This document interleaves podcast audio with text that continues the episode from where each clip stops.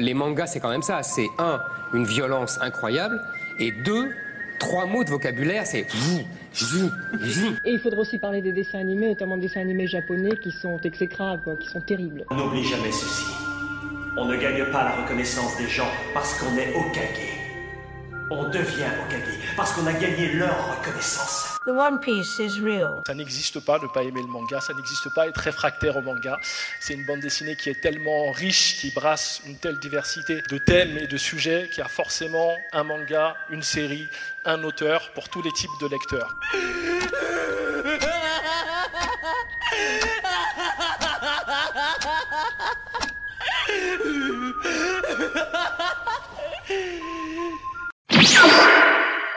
Aujourd'hui, tu l'auras compris, on va parler d'un titre qu'un grand nombre de personnes ont apprécié, mais pas nous. Le but de cette chronique ne sera pas de taper gratuitement sur le titre, mais simplement d'expliquer pourquoi on ne l'a pas aimé. Le tout en terminant sur une note positive, et pour cet épisode, je ne serai pas seul. Je serai accompagné de Nicolo Kimanga, qui lui aussi te parlera d'un titre populaire qu'il n'a pas aimé. J'ai choisi ce format parce que je trouve qu'il est tout aussi important de comprendre ce que l'on aime, tout comme ce que l'on n'aime pas pour mieux comprendre ses goûts et afin d'éviter d'être déçu sans totalement se fermer à de nouvelles lectures. D'autant plus que le manga représente un budget aujourd'hui. Et c'est Nicolo Kimanga qui m'a donné cette idée, puisqu'il avait déjà réalisé un réel dans cet état d'esprit. Pour ma part, je vais te parler de Mashal.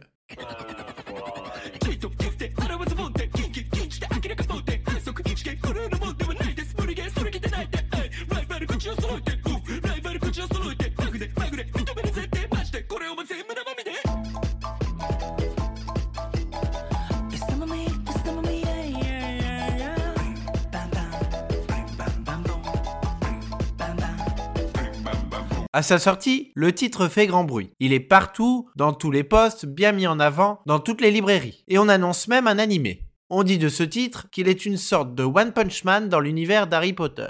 Et en effet, il est difficile de le décrire autrement.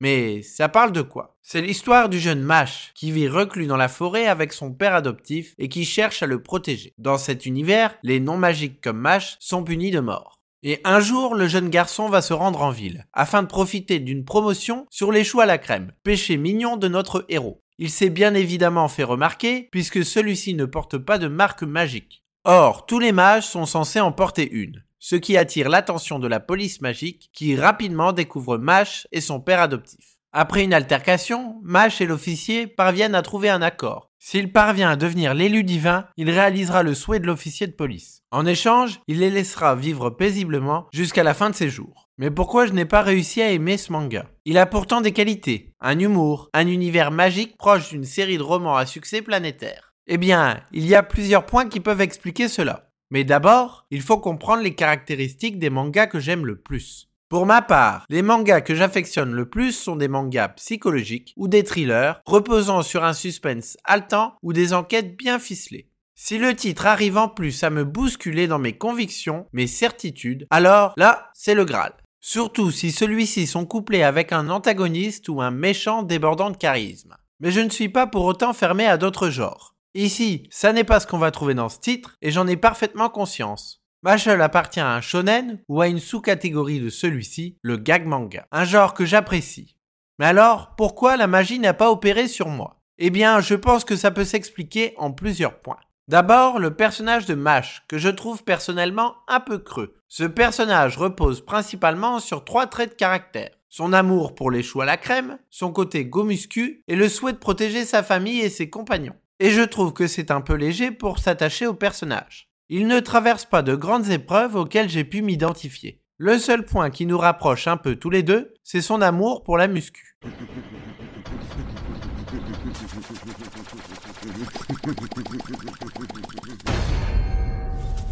Ce genre de séance, ça prend 5 minutes. Trop facile. Bon, c'est pas le tout. J'ai des choux qui m'attendent. Le deuxième point, l'univers magique très largement inspiré d'Harry Potter. Le mangaka ne s'en cache pas, et c'est parfaitement assumé. Et en soi, ça ne me pose pas de problème. Mais c'est qu'il est compliqué pour moi d'apprécier un titre quand on sait que l'univers qui s'en dégage n'est pas tout à fait le sien. Je peux vous donner comme exemple le directeur de l'académie qui ressemble très pour trait à Albus Dumbledore, mais qui n'a pas grand chose pour s'en distinguer. Néanmoins, il faut reconnaître qu'il arrive à réinterpréter à sa façon cet univers, comme par exemple le système des pièces. Maintenant, venons-en à l'humour. Celui-ci a marché une ou deux fois sur moi, mais je le trouve un brin répétitif. Attention, la répétition est une mécanique du gag et j'en suis parfaitement conscient. Mais ici, je trouve que les blagues sont un peu téléphonées et j'ai l'impression que le titre tourne en rond. Mais pourquoi ça marche dans One Punch Man et pas dans Mashal Celui-ci a au moins pour lui son originalité que je n'avais vue nulle part ailleurs. Ce qui marche avec One Punch Man, c'est qu'on a affaire à un être surpuissant, et seul le lecteur est au courant de cela, ce qui accentue le ridicule. Saitama est en quelque sorte le centre de cet univers.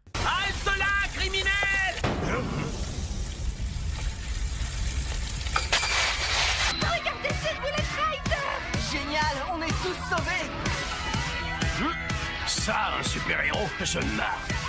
J'arrive Appelez une ambulance, vite Qu'est-ce que tu me veux, toi? Tu viens t'engager dans le gang des chauves-sourires Non, pas du tout. Moi, je suis juste un gars qui joue au super-héros de temps en temps. En fait, toi et ton gang, je vous cherchais pour vous éclater la tronche. T'es aveugle ou quoi? Regarde-moi Voilà, je te regarde. Et tout ce que je vois, c'est le crâne d'un chauve-sourire.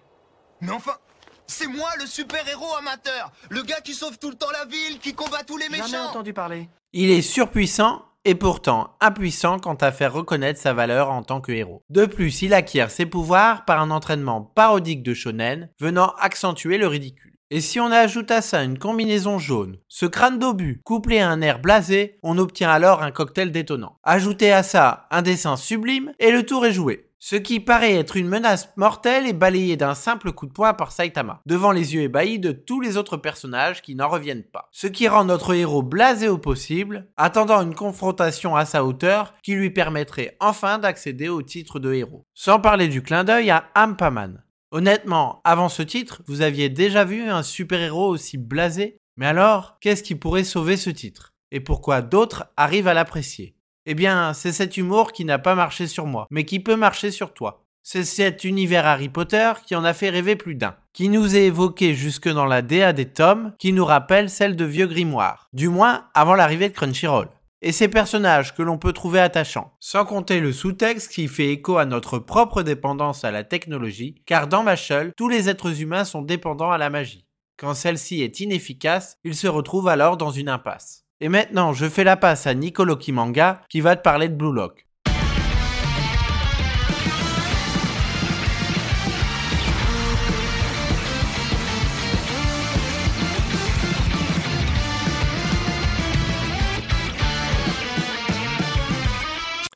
Salut à tous, c'est Nicoloki du compte Nicoloki Manga sur Instagram.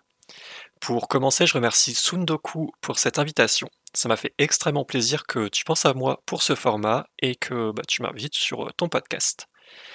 Euh, lorsque Tsundoku m'a pitché le concept, j'ai eu plusieurs mangas qui me sont venus en tête, et il y en a un qui justement euh, est très populaire en ce moment, et qui pourtant n'a pas marché sur moi, c'est Blue Lock. Et oui, le fameux Blue Lock. Alors ne m'attaquez pas, ne me bloquez pas, je peux tout expliquer. J'imagine que beaucoup connaissent déjà, mais pour ceux qui n'ont pas lu ce manga, voici un petit résumé. L'histoire se déroule au Japon dans le milieu du football. Des dirigeants de foot en ont marre de perdre la Coupe du Monde et se disent qu'il leur faut un attaquant vedette. Ils décident alors de lancer le projet Blue Lock, qui a pour but de former le meilleur attaquant japonais, mais aussi le meilleur attaquant au monde. Ils invitent plusieurs joueurs de football à participer à ce programme qui se déroule dans un huis clos. Les joueurs devront s'affronter dans différentes épreuves pour devenir les plus forts. Ils seront enfermés dans ce centre, ne verront plus leur famille et passeront leur temps à participer à ces épreuves. Les plus faibles seront quant à eux éliminés. Et à la fin, il n'en restera qu'un. Alors pourquoi je n'ai pas réussi à aimer Blue Lock? Il y a plusieurs raisons. À commencer par une raison assez simple et qui est personnelle à chacun, mes goûts et mes centres d'intérêt. Le foot n'est pas du tout quelque chose qui m'intéresse, que ce soit dans le manga ou en dehors du manga. Même le sport de manière générale n'est pas un sujet qui m'intéresse forcément. Donc j'avais déjà une certaine réticence envers Blue Lock. Mais on m'a souvent répété oui, mais si t'aimes pas les mangas de sport, et c'est Blue Lock, c'est différent, tu vas aimer, blablabla. Bla bla bla. Et pour le coup, on peut pas le nier. Blue Lock est vraiment différent de d'autres mangas de sport que j'ai pu lire. Ce que Blue Lock va proposer, c'est le côté Battle Royale. En effet, on n'est pas juste dans un manga de sport où des équipes vont s'affronter pour remporter des championnats, remporter des trophées. On reste tout de même dans une compétition, mais celle-ci, c'est une compétition où on doit élire un seul joueur, le meilleur attaquant du Japon. Le concept du Battle Royale en soi n'est pas original, mais pour un manga de sport, ça l'est. Généralement, quand on pense à un manga de sport, on a tout de suite toute cette idée de collectivité, d'esprit d'équipe, de jouer ensemble, et Blue Lock va faire exactement l'inverse. C'est donc un choix intéressant qui est fait par le mangaka, mais malheureusement ça ne m'a pas totalement convaincu, pour plusieurs raisons. Dans un premier temps, je n'ai pas trouvé ça très agréable de voir des personnages qui se font des crasses, qui ont cet esprit très individualiste. Il y a des personnages que j'ai trouvé insupportables, car en fait j'ai trouvé que certains étaient très méchants juste pour être méchants. Voilà, ils rabaissent les autres personnages, ils ont un côté très négatif que je n'ai pas aimé et très gratuit en fait dans leurs euh, propos et leurs actes. Et, et oui, j'ai vraiment eu cette impression, en tout cas, il faut savoir que je n'ai lu que les premiers tomes, mais j'ai eu cette impression que certains personnages, en dehors du fait voilà, qu'ils balancent des méchancetés un peu gratuites, n'avaient rien d'autre à proposer. Donc voilà, ce côté assez négatif ne m'a pas trop plu. Et en fait, j'ai pas trouvé ça vraiment agréable à lire. Et voilà, comme je le disais, il y a certains personnages qui. Vraiment, j'ai juste eu cette impression qu'ils avaient été créés pour être méchants, et j'ai trouvé ça un peu dommage. Alors, ce n'est pas le cas de tous les personnages, évidemment. Aussi, un second point qui m'avait un peu embêté et que, qui s'est confirmé lorsque j'ai relu le tome 1 pour euh, cette chronique, c'est j'ai trouvé qu'il y avait beaucoup de répétitions, euh, notamment autour de, du personnage du coach euh, je pense que vous voyez très bien ce personnage-là, le coach un peu psychopathe. J'ai oublié son nom, voilà, juste c'est celui qui gère un peu le, le projet Blue Lock, qui va en fait beaucoup rabâcher la même chose et répéter les mêmes phrases. J'en ai noté quelques-unes, par exemple, il dit souvent il faut oublier ce qu'on vous a appris, il faut jouer solo, il faut développer votre ego. Et vraiment, dans quasiment chaque chapitre du premier tome, il répète ces mêmes phrases. Et moi, ça m'a juste ennuyé, en fait, ce côté euh, barbant et répétitif. Même si d'un côté, en fait, je comprends l'idée. C'est toute leur vie, en fait, on leur a appris l'inverse aux joueurs. On leur a dit qu'il fallait jouer ensemble, qu'il fallait penser au collectif, etc., etc. Et là, on doit leur euh, mettre ces nouvelles idées dans la tête, on doit leur faire un lavage de cerveau. Donc j'ai compris l'idée, mais j'ai trouvé que c'était quand même assez... Enfin, que c'était beaucoup trop répétitif à mon goût. Donc c'est vraiment les deux éléments qui m'ont en fait, qui m'ont pas fait apprécier ma lecture. Cette euh, répétition, ces méchancetés gratuites, etc. En fait, j'ai pas trouvé ça plaisant à lire. Après, comme je dis, ça reste vraiment une question de point de vue personnel et de goût. C'était pas non plus le genre de lecture que je recherchais.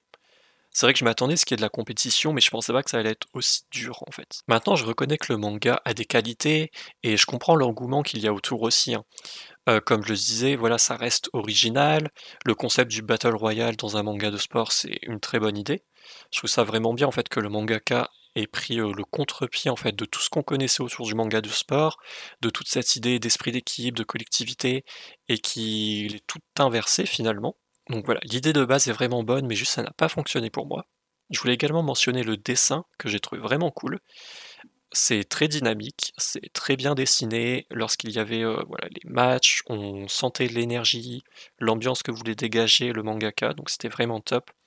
Il y a notamment sur le visage des personnages, j'ai trouvé le travail effectué sur le visage des personnages vraiment génial, notamment les yeux.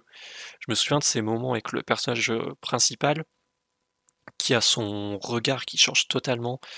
Vous devez voir de quoi je parle pour ceux qui lisent. Ces moments où en fait on a un peu l'impression que sa personnalité change et il a un regard très froid, très glacial où dans son esprit il se dit bon c'est moi et moi seul et je vais écraser tout le monde. Et je trouvais ça vraiment impressionnant ce genre de planche. J'ai vu aussi que par la suite, le dessin semblait encore s'améliorer. J'ai pu voir des planches passer euh, sur les réseaux sociaux, dans des tomes un peu plus loin, qui avaient l'air vraiment, vraiment magnifiques. Il y a notamment tout un délire avec les chaînes. Donc je ne sais pas exactement ce que ça représente, mais on le voit aussi sur les couvertures que les personnages sont toujours euh, enchaînés. Donc j'imagine c'est un peu cette idée que bah, qu'ils sont enchaînés dans des règles qu'ils connaissent et qu'ils doivent s'en libérer, se libérer de ces règles. Peut-être j'ai totalement faux, mais j'ai trouvé ça plutôt cool euh, cette métaphore. Et enfin, si je devais donner une dernière raison euh, qui ne m'a pas fait euh, continuer Blue Lock, je pense c'est le nombre de tomes. En fait, je ne pensais pas qu'il y avait déjà autant de tomes au Japon, il y en a plus d'une vingtaine.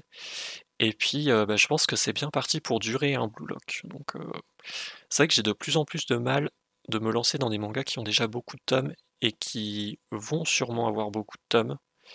Mais bon, ça c'est un autre débat. Voilà pour moi et pour mon avis sur Blue Lock. Alors j'espère que j'ai réussi à être clair et que je ne me suis pas trop embrouillé dans mes propos. Euh, je remercie énormément Tsundoku pour cette invitation. C'est déjà un drôle d'exercice de faire du podcast, c'est la toute première fois que, je participe à un podcast, donc euh, merci énormément pour cette opportunité. Sinon, je serais également ravi de discuter avec les fans du manga, savoir un peu ce que eux apprécient du manga, ce qu'ils ont pensé aussi de mon avis. J'aimerais aussi savoir s'il y a des gens comme moi, voilà, qui peut-être n'ont pas apprécié Blue Lock et pourquoi, si on partage les mêmes raisons. Et enfin, je voulais savoir s'il y avait en effet des personnes qui n'aiment pas les mangas de sport, mais qui apprécient Blue Lock justement par ce côté euh, Battle Royale. Voilà, c'est tout pour moi. Je vous dis à bientôt et je vous laisse avec Tsundoku.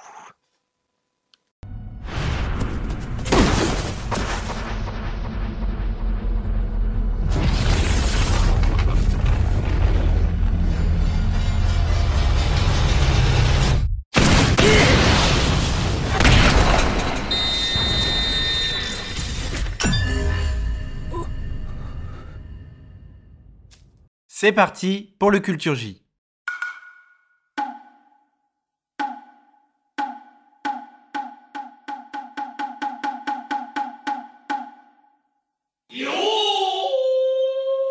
Vous avez déjà vu ces statues à l'entrée des temples shinto? Ce sont des Komainu. Ce sont des gardiens censés empêcher l'entrée des mauvais esprits. Sa forme rappelle celle du lion et ils fonctionnent par paire l'une a la gueule fermée tandis que l'autre a la gueule ouverte. Cette tendance d'origine bouddhiste possède une signification symbolique. La gueule ouverte prononce la lettre de l'alphabet sanskrit qui sonne A, tandis que la gueule fermée prononce la dernière lettre qui sonne M, pour signifier le début et la fin de toute chose. Ils forment ensemble le son Aum, syllabe sacrée dans plusieurs religions comme l'hindouisme, le bouddhisme ou le jaïnisme. Et pour conclure cet épisode, passons à la recommandation d'un animé ou d'un film.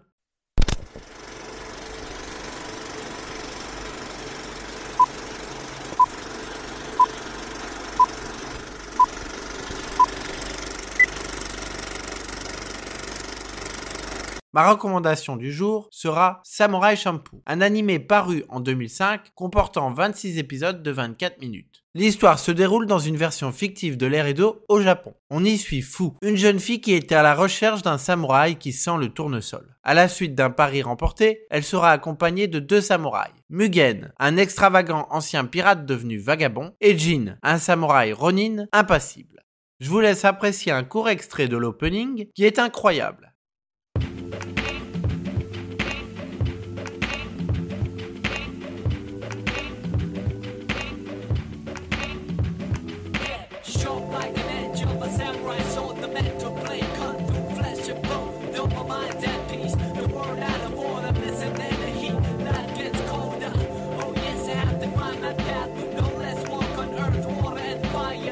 J'espère qu'au fil de tes lectures, tu aiguiseras tes goûts et que toi aussi, tu auras la curiosité de découvrir ces titres. Afin que je puisse devenir le prochain élu divin, je t'invite à me laisser un maximum d'étoiles sur ta plateforme d'écoute préférée.